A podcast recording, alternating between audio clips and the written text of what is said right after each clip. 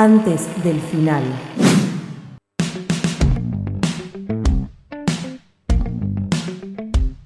Seguimos en antes del final, son las 20:36, última media hora de este programa. Bien, eh, dijimos que íbamos a también profundizar un poco cuando mencionamos sobre las marchas anti-cuarentena que hubo estos últimos fines de semana, estas últimas semanas, pero también queríamos hacerlo desde un lugar distinto.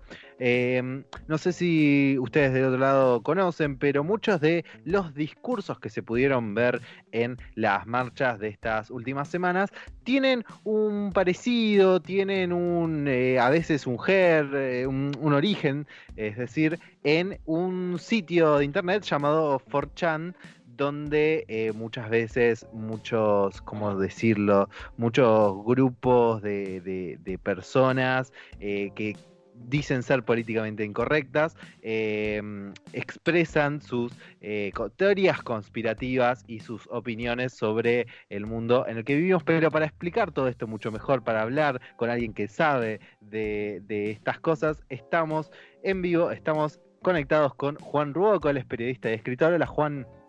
¿Cómo les va chicos, chicas, chiques, todos, todes? Todos, bien. Eh, muy bien, muy contentos de, tenerte acá, de poder charlar con vos. Vos escribiste una nota eh, que hace un año que se llama Lo que aprendí leyendo 4chan barra Paul, que es el canal de 4chan supuestamente políticamente incorrecto.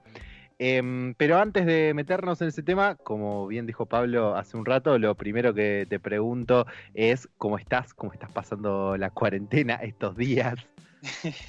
Bien, ya creo que estamos todos medio en la misma, ¿no? Medio hartos, eh, sí. Eh, complicado, viste, como nada, intentando, bueno, armarnos nuestras, qué sé yo, los que tenían que, yo por suerte laburo freelance, entonces, bueno, tampoco es que tenga una carga laboral así como muy, muy estricta, entonces un poco me puedo acomodar, pero bueno, nada, digo, qué sé yo, tengo amigos, amigas que están más complicados, laburando todo el día, durmiendo a cualquier hora, nada, enquilombados y, y tratando de mantener la, poca cordura que parece quedar. Sí. Pero bien, yo bien, yo bien, yo bien, yo bien. Bien. Em, ya metiéndonos en el tema, em, mi, mi primera pregunta, o lo primero que me surge de de, ver lo que estuvo pasando estas últimas semanas y, de leer tu nota es, ¿qué tanto sentís vos que se refleja eh, lo que vimos en estas marchas, los discursos que se vieron en estas marchas anti-cuarentena, eh, con lo que los discursos que vos viste en, en 4chan y qué, mm, porque se siente como que hay más grupos, ¿no? No es solamente el discurso de Forchan lo que hay en estas marchas, como que un poco de eso se va convirtiendo en otras cosas y en otros grupos que vamos viendo en estos lugares, ¿no? Sí, sí, hay, hay una noción que yo no termino de, elaborar bien en el artículo, pero que, pronto prometo sacar otro artículo más, que tiene que ver con la idea de narrativa. Eh, se viene usando mucho en el ámbito de comunicación e internet hablar de narrativas como, digamos, pequeños, si se quieren, como pequeños marcos conceptuales o pequeños marcos teóricos que explican fácil el mundo, ¿no? Y dan como soluciones rápidas para salir del paso. Digo, todo esto está también muy asociado a todo lo que tiene que ver con estos movimientos que, que en general se, llamaron de fake news o de desinformación o en otro nivel, como casi hasta que va a sonar conspirativo, pero se llaman así, digo, en la estrategia militar se llaman operaciones psicológicas, se llaman, ¿no? Como para influenciar al público a creer cierta cosa o cierta otra. Eh, digo, eso pasa, pasa todo el tiempo. De hecho, en Wikileaks, por ejemplo, eh, salió hace mucho tiempo, cuando salieron todos los datos de Wikileaks, que el Reino Unido hacía, llevaba adelante estas operaciones incluso en Argentina para eh, mantener o tratar de desarticular el apoyo casi unánime que existía en el país, por ejemplo, a la causa Malvinas, ¿no? Entonces, y tratar de introducir ahí una, una visión más pro-británica a través de diferentes eh, esferas del discurso público. Eh, las narrativas, algunas, lo que yo propongo en el artículo de Forchan es que algunas surgen espontáneamente y otras puede ser que no. Lo que se empieza a ver es que este tipo de narrativas, digamos, de ultraderecha, tienen un terreno muy fértil porque se basan básicamente en el sustrato que es el sentido común. Digo, el sentido común de alguna manera es un terreno fértil para todo esto porque no implica ninguna, eh, ninguna elaboración crítica acerca de la realidad, ¿no? Es simplemente exagerar prejuicios que uno ya tiene. Entonces, eh, es mucho más fácil explicar que yo no tengo trabajo porque hay muchos inmigrantes que explicar que uno que qué sé yo, que una situación como la de Argentina hay poco trabajo porque la estructura del capitalismo necesita un ejército de reserva de desempleados, digo, ¿no? Hay, hay como una operación asimétrica entre la derecha y la izquierda, si se quiere, ¿no? Entre explicaciones o narrativas de derecha y narrativas de izquierda que tienen que ver con fortalecer y reforzar el sentido común y lo que la gente quiere escuchar, o elaborar una teoría crítica acerca del sentido común. Perfecto, sí. Y mm, ahora que, muchos de estos argumentos, de estas narrativas que vos mencionás, están penetrando en los medios masivos eh, con, estas marchas, como vimos esta semana, ¿cuál es, en tu opinión, la forma en que uno puede combatir esos argumentos? Y también una discusión que se estuvo dando mucho en redes sociales esta semana es, ¿dónde ¿dónde está el límite en dejar de mostrarlos, en dejar de darles cámara, en dejar de que penetren en los medios masivos? ¿Cuál es tu opinión a eso? Totalmente. Yo le digo, a, eso le puse un nombre porque esto me lo preguntaron en varias notas en la semana y ya le encontré un nombre. Le digo, es, es la paradoja de Voldemort. Viste que en la serie de Harry Potter a Voldemort no lo pueden, no lo pueden nombrar porque, Es como porque es como invocarlo y darle poder. Pero a la vez, si no hablas de Voldemort, Voldemort sigue tejiendo, digamos, todas sus operaciones en la oscuridad y tarde o temprano recupera su poder. Entonces estás como en un equilibrio tenso entre nombrarlo y no nombrarlo. Yo lo, que creo que lo, peor que se puede hacer con estas narrativas es reproducirlas acríticamente. O sea, darles pantalla para burlarnos y creernos que somos moralmente superiores o éticamente superiores que, que la gente que las está repitiendo me parece un error garrafal. Porque en un montón de gente que va a estar expuesta a esa narrativa y va a resonar con esa narrativa, la va la va a adoptar como propia. Es así, digamos. Lo que creo que hay que hacer es un trabajo justamente más difícil, que es el trabajo crítico. Y justamente poner blanco sobre negro y decir, tipo, no sé, cuando te vienen y te dicen, no, porque Soros y maneja la economía mundial y decís, no, no, no, O sea, esto no es así, esto es mentira, esto es una flagrante mentira. Y creer que la banca mundial está manejada por el sionismo para instalar una dictadura tecnosocial también no tiene, no tiene gollete. Y el que lo cree está completamente equivocado. O sea, porque no hay una sola, digamos, una sola muestra empírica de eso que sea así. El orden mundial está manejado de otra manera. Digamos, es Estados Unidos como columna vertebral de Occidente y el imperialismo, y todas las organizaciones multilaterales, como pueden ser las Naciones Unidas, la OTAN, la Organización Mundial de la Salud, digamos, ese es, eso es el orden mundial, los organismos de crédito, mucho más complejo que un tipo que se sienta a conspirar en su casa y le da órdenes desde una computadora a, no, bueno, voy a manejar la banca de esta manera, voy a introducir, digo, es una visión muy fantasiosa del mundo y hay que, hay que, no hay que tener miedo de decir, loco, esto es fantasía. Esto es, es, ficción y tomarse el trabajo para explicarlo por qué. El problema muchas veces es que incluso los propios medios no tienen herramientas para hacerlo. Entonces ahí entramos como en una especie de, loop letal donde digo, qué sé yo, eh, la intención del medio es generar rating. No sé si es mejorar, si es mejorar eh, el, tejido social, si se quiere. Sentarse, y, sentarse a tener un debate profundo sobre, no, mirá, esto no es así, es así, así, así, no, generalmente no da más rating, entonces. Por eso.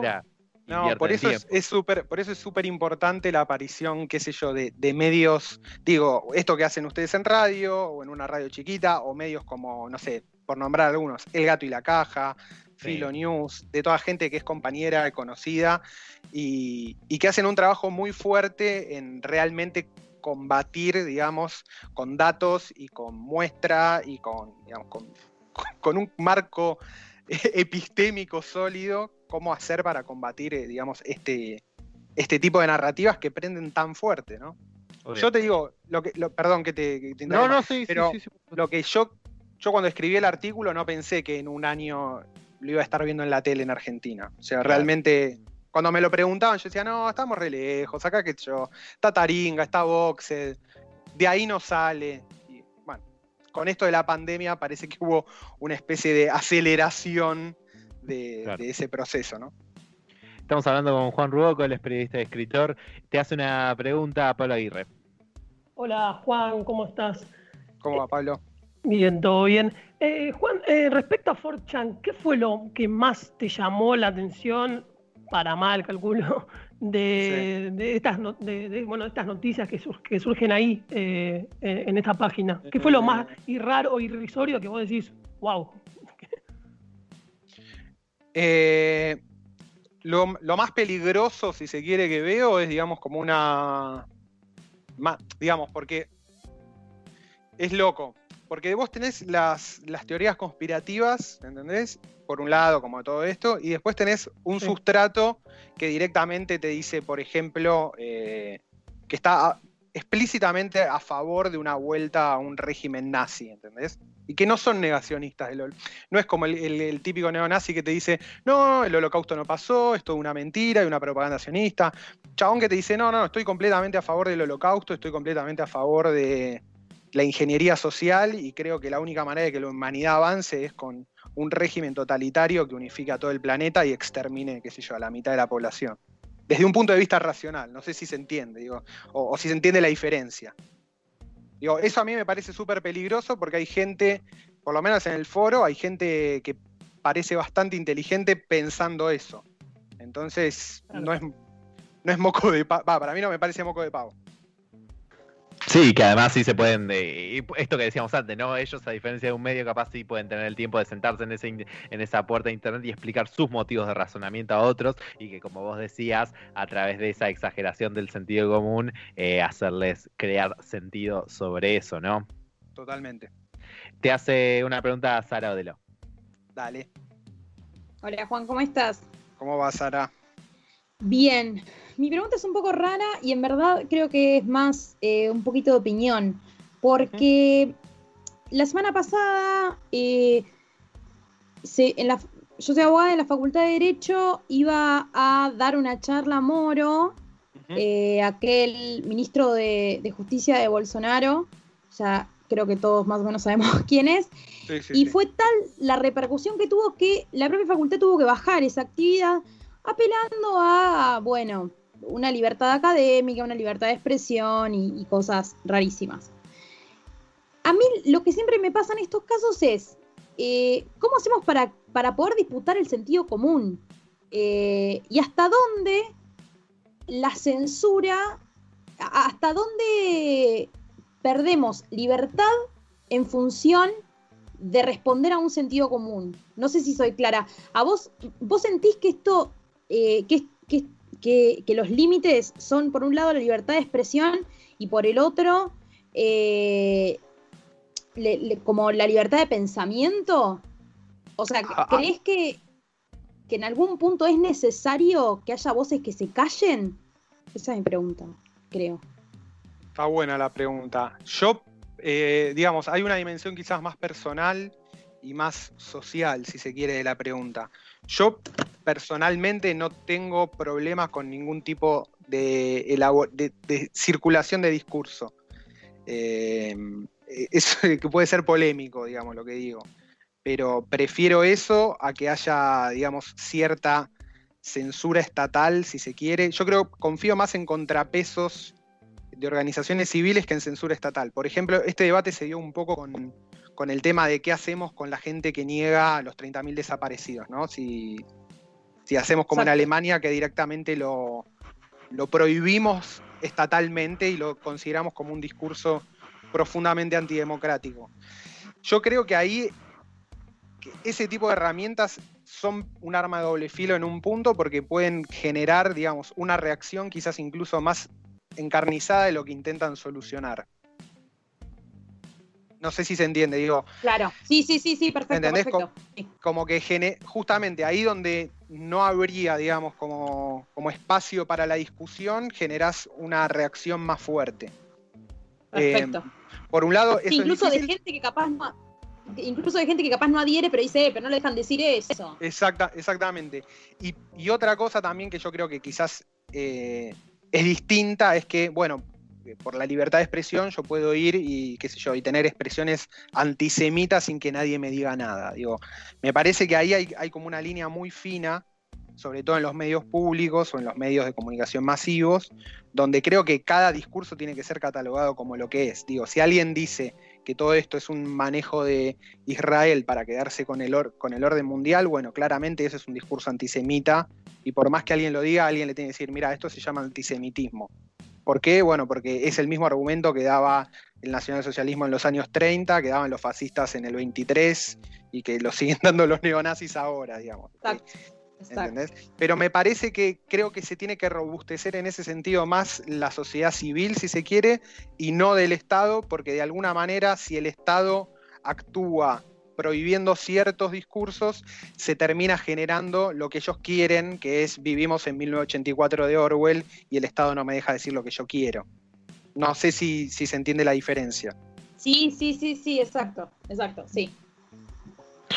Anoche te llevo un poco, un tema que va por las mismas líneas, pero un poco diferente. Anoche, em, a raíz de lo que está sucediendo en Estados Unidos, hizo una reaparición lo que se conoce como el grupo de Anonymous, em, del cual vos hablás em, brevemente en el artículo, porque en el 2017 tuvo sus orígenes un poco en, en 4chan. Primero te pregunto cuál fue tu reacción al ver esta, esta vuelta. Para mí es, todo, no, lo puedo creer, porque pensé que Anonymous ya está, que no, no, aparecía más, ya se habían diluido. Y lo loco es que aparecen separándose muy fuerte de todo lo que es alt-right y sobre todo de, de, dos teorías conspirativas que aparecieron hace un tiempo de la mano de abrimos otra caja de Pandora, el caso Epstein. No sé si todos más o menos están en onda con lo que fue el tema de lo de Epstein. yo, me yo, lo vi un poco hoy, pero contanos para el público del Para el público en general, bueno, Epstein es un millonario yankee que parece que tenía una red de pedofilia en una isla. Digamos, el tipo se encargaba de proxenitismo y trata de, de, ¿cómo me sale? Qué fea palabra, trata de blancas, ¿no? Es, es eh, trata de menores. trata de personas, trata de personas, ahí va. Exactamente. Trata de personas menores. O sea, el tipo tenía una red de prostitución infantil que la vendía a gente ultra poderosa del mundo. ¿no? E, e, ese era su negocio, digamos, su modelo de negocio. Em, gente, algunas de las personas que aparecían involucradas con el caso de Epstein, Donald Trump, eh, Bill Clinton, Hillary Clinton, digamos, ese, filósofos, académicos, gente muy significativa del mundo eh, norteamericano y europeo. Epstein cae preso hace, eh, durante la presidencia de Trump, no me acuerdo si en 2017 o en 2018, y cuando va a declarar aparece colgado en su celda. Previamente, previamente a esto, en 4 se había organizado, digamos, había una, una había surgido una teoría conspirativa que se la llamó Pizzagate, que hablaba de una, de una red de pedofilia internacional y qué sé yo, pero en vez de ubicarla con Epstein, la ubicaba en una pizzería en Washington. Un chabón, leyendo esto, completamente chiflado, agarró su arma, su AR-15, y entró a la pizzería y casi balea a todo el local hasta que lo lograron calmar, viene la policía y se lo lleva. Anonymous el otro día, ayer, eh, eh, o en su reaparición, dijo que toda, tanto eh, Pizzagate como QAnon, que es otra teoría conspirativa que también se, se esparció a partir de 4chan, tenían que ver con maniobras de contrainteligencia manejadas por Steve Bannon, que es, fue jefe de campaña de Donald Trump y, jefe de, comunicación de la Casa Blanca durante dos años, para contrarrestar una propia operación de Anonymous que tenía que ver con revelar todo lo que había pasado en el caso de Epstein. O sea que estamos en una especie de mar de información letal que, parece más de una película de ficción que, la realidad. Pero, pero bueno, eso es un poco lo que se cocina también en esas redes, ¿no? Bueno, a, raíz de eso que decís, una de, una de las cosas que a mí me pasaban viendo hoy era un poco esa, esa sensación de mar de información, donde de repente en 12 horas una cuenta de Twitter un poco, o sea, de una manera inchequeable para la persona de a pie, digamos, te inunda de información muy fuerte y muy que, que, prende mucho. Para vos, eh, ahora es donde van a entrar medios ahora a decir, ok, agarremos esto y investiguémoslo y hagamos algo periodístico con esta información, o vamos a tener que seguir en la, en, la, en la posibilidad, en la independencia de esos medios podrán los que podrán y los que no, no, digamos. Yo soy muy, yo soy de leer y recomendar mucho un medio eh, yankee que se llama The Intercept, no sé si lo tienen. Eh, no lo, tenía, Bueno, lo funda Green, Greenwald, que es eh, el periodista que recibe todas las, toda la información del caso Snowden. Y a partir de ahí forma The Intercept con, aportes, digamos, privados. Y, acá tiene también su sucursal en Brasil. Y, y fueron los que encontraron acá los audios que comprometían a Moro con Bolsonaro, digamos. Yo confío que esa línea de periodismo de investigación se puede meter y puede destapar una olla de proporciones épicas, digamos. Porque pasa que volvemos a lo del principio, ¿no? Digo, las teorías de la conspiración, ¿por qué existen? Porque hay cosas que, no, que se nos escapan al común de, lo, digamos, de, de la población, digo. Y, pasa todo el tiempo. Entonces, un poco que operan sobre eso. Fíjate, o fijémonos, sin ir más lejos, el caso Nisman en nuestro país. En el caso Nisman, todos tenemos la sensación, ya sea, digamos, de, los dos bandos que se polarizó de la discusión del caso Nisman, todos tenemos la sensación de que atrás pasó algo de lo que nunca nos vamos a enterar, digamos. O que atrás de eso se cocinaron cosas que escapan completamente a la comprensión de un ciudadano común. Entonces, las teorías conspirativas como que operan justamente en esa parte no pública de la vida pública, en la parte de atrás, en la cocina, de la política y de la política internacional. Y, justamente, y sobre esas fantasías construyen sus, sus narrativas para explicar una cosa u otra.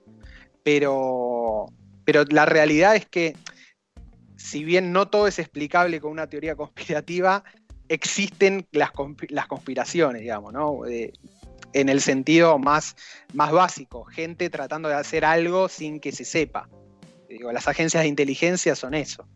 Eh, y, muchas de sus acciones terminan influenciando el discurso público, la orientación de ciertas políticas, digo, sin irnos lejos. Digo, siempre se habla de la CIDE en Argentina como, bueno, uno de los sótanos de la democracia, lo dice el presidente, ¿no? También. Entonces, como que todo ese entramado oscuro y desconocido para el público, cuando empieza a medio asomar o cuando empieza a llegar al, público, bueno, lo hace como lo estamos viviendo medio ahora, de una manera completamente caótica y confusa y que te deja con con más dudas de con las que empezaste, digamos, ¿no? Es, jodido en ese sentido. Totalmente, pero tu explicación fue clarísima. Se nos re fue el programa, Juan. Te agradezco un montón que hayas charlado con nosotros este rato. Te, seguramente te vamos a tener de vuelta. Ojalá ya sea en el estudio y pudiendo, aunque sea saludarnos de codito o algo, pero viéndonos con una, caras. Con una, con una birrita de por medio. Por favor. Em, antes de despedirnos, ¿por dónde te podemos encontrar y qué, y qué podemos escuchar o ver tuyo? Dale, sí, eh, soy reactivo en Twitter, así que en Twitter arroba real Juan me encuentran y yo ahí subo links de todo. En Medium, que es mi blog, medium arroba Juan también me encuentran. Y si no en Spotify, tengo un podcast que se llama Random, lo buscan así, Random, o ponen Juan Ruoco y aparece, y donde hablo de todos estos temas y demás. Mil gracias por la invitación, chicos, un gustazo. No, a vos mil gracias por eh, charlar este rato con nosotros y nos estamos viendo, escuchando y todo. Buenísimo, un abrazo enorme. Abrazo, Juan. Esto que escuchaste en realidad es un programa de radio. Antes del final. Encontranos todos los domingos de 19 a 21 en radiomonk.com.ar.